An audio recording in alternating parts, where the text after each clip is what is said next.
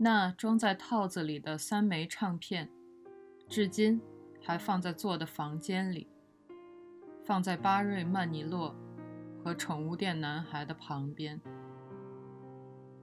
灰田很会做料理，作为让他听唱片的回礼，他常常买来材料，在做的厨房里做一顿料理。厨具和餐具都是姐姐备齐在那里的，和她很多家具一样，不过是做从姐姐那儿继承了的。就像她常接到她姐姐的前男友们打来的电话一样。两个人一周一起吃两三次午饭，一边听着音乐谈天说地，一边一起品尝灰田做的料理。大多数是简单的家常菜，但周末也会挑战花时间费功夫的菜，味道一直都很好。灰田像是天生有着当厨师的才能，不管是普通的腌列，还是奶油调味汁，或是海鲜饭，哪样都手到擒来。做物理学家可惜了，你应该开餐馆才对。做，半开玩笑的说道。灰田笑了，那也不坏呀。但我不喜欢被束缚在一个地方，我想要自由的生活方式，在喜欢的时间去喜欢的地方，只考虑自己喜欢的事。那可不是件容易的事啊。的确不容易，但我已经下定决心了，想要一直自由下去。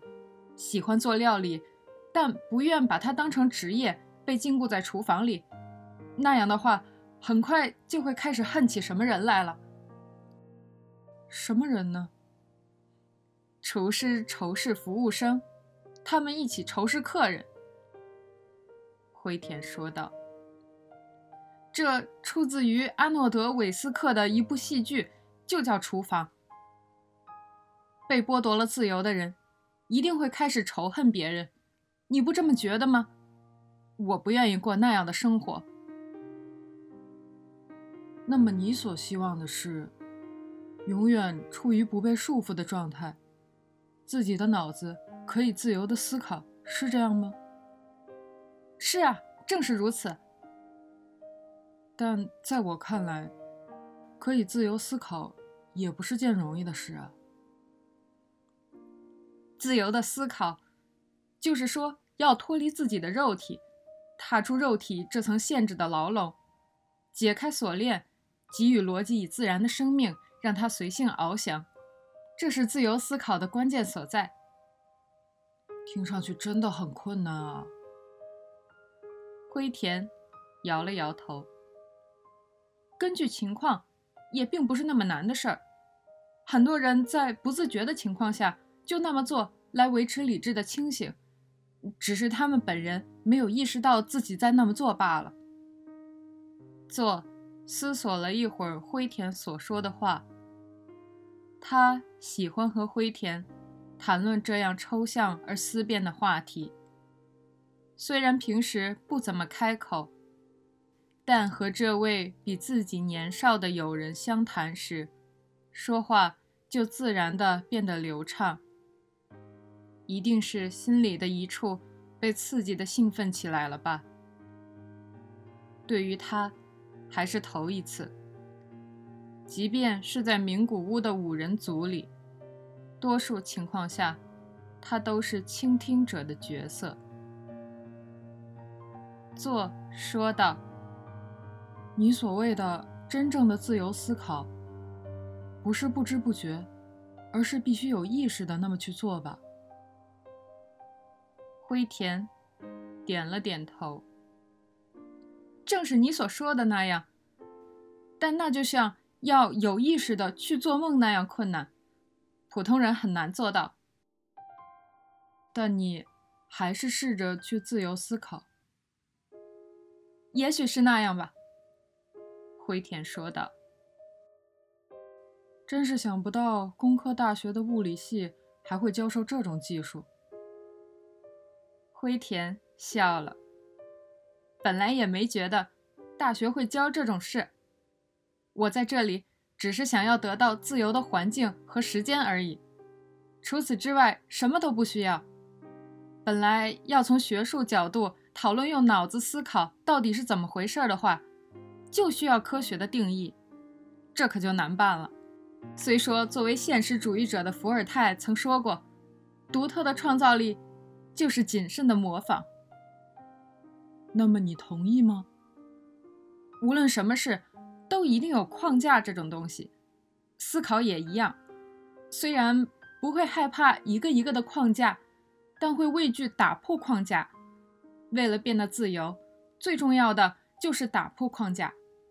人生中重要的事大多有两面性，就像对框架的恶意与憎恶。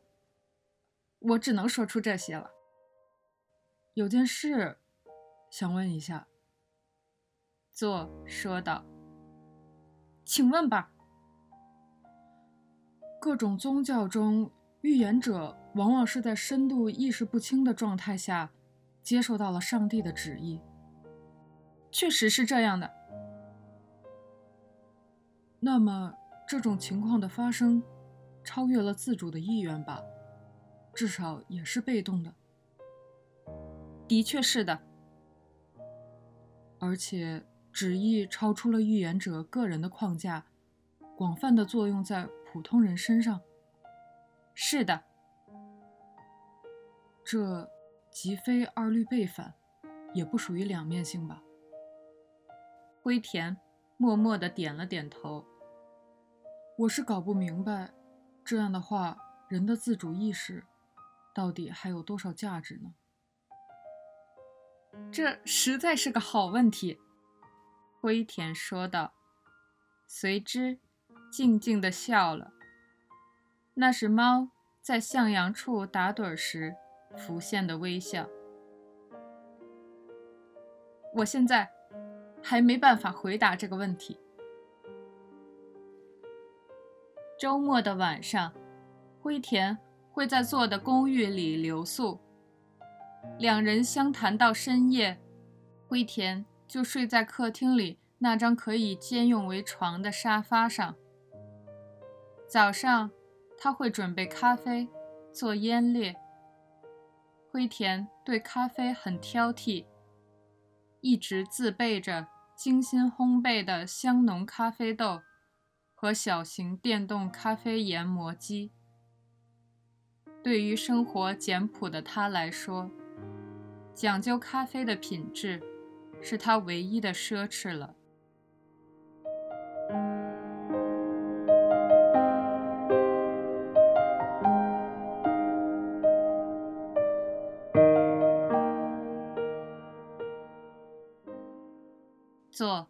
把自己很多事都坦诚直率地告诉了这位他信任的新朋友，只是谨慎地隐瞒了名古屋那四位友人。因为那实在是不能简单说清楚的事，他所受的伤还太过栩栩如生，深刻的刻在他的心中。但和这位年轻的友人在一起时，就能基本把那四人的事忘却。不，忘却不是正确的表达。自己被那四位友人正面拒绝的痛苦，从未变过。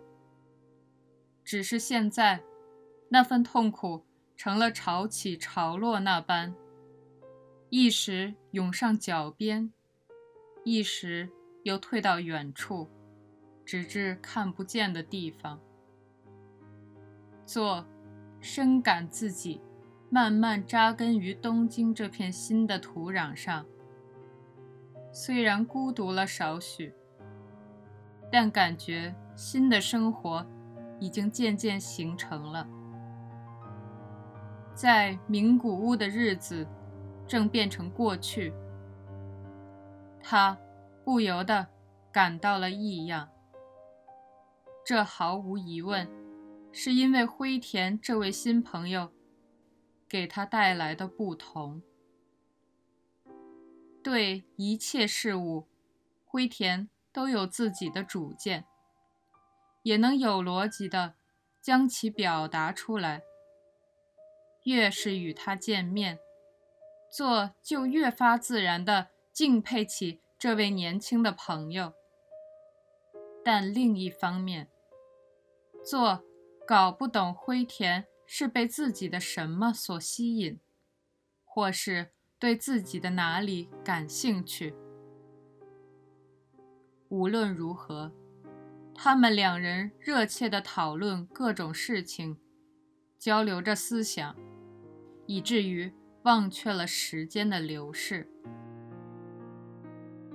但是一个人的时候，做时不时会异常的想要一个女朋友，想要拥抱她，用手去温存的爱抚她的身体，想去尽情的一亲她肌肤上的芳泽。这对健康的年轻男人来说，是理所当然的欲望。但是，大多想起异性时，想到。要与他们亲密相拥时，自动浮现在他脑海中的，不知为何是白与黑的身影。他们一直是恰恰好好，两个人一同出现，来到他想象的世界中。为什么直到现在还会想到他们两人呢？这一直让做不解而忧虑。他们明明那样直接地拒绝了我。他们说，再也不想见到我，再也不想跟我说话了。我的心，为何还不肯平静的，就这么随他去了呢？多奇座已经二十岁了，但一次。也未曾亲近过女性的身体，不，连接吻、牵手都没有过，就连约会也不曾试过。做常常觉得，也许自己根本上就有些问题，精神正常的动作，也许被障碍物所堵，自己的人格。就因此扭曲了。障碍物到底是因为那四个友人的拒绝所致，还是与其无关，是自己生来所带的呢？做没法区分。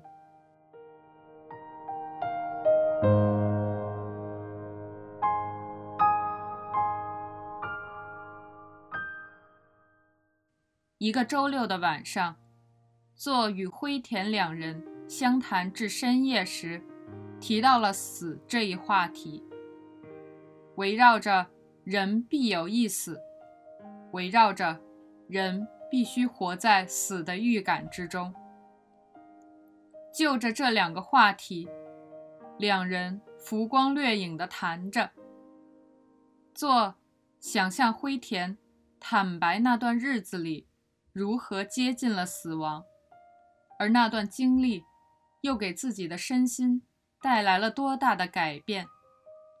想告诉他所见到的那不可思议的光景，但是，要是说出来的话，就不得不要从头到尾说明事情的经过，所以，还是和平时一样。灰田说：“做，就默默地听着。”钟的时针走到约十一点时，一时话题说完了，沉默在房间中降临了下来。平时的话，他们会就此结束聊天，正是各自准备就寝的时候了。他们两人都是早起的人，但灰田。正在沙发上盘着腿，独自深入地思索着什么。然后，他难得的用犹豫的声音说道：“关于死，有个不可思议的故事，是父亲告诉我的。父亲说，是自己刚过二十岁时所经历的真实的事儿。正是我现在这个年纪呢，因为以前就听过好几遍，我连细微的细节都记得很清楚。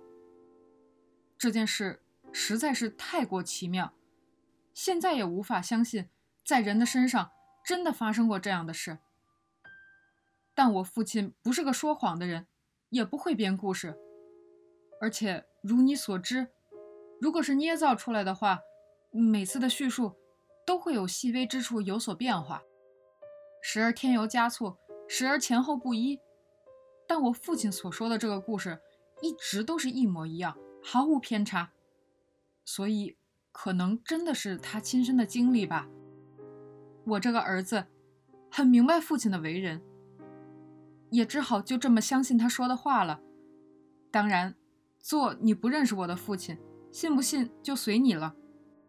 只是想让你听听，这世上竟然还有这样的事，当成是民间传说，或是个怪谈来听也没关系。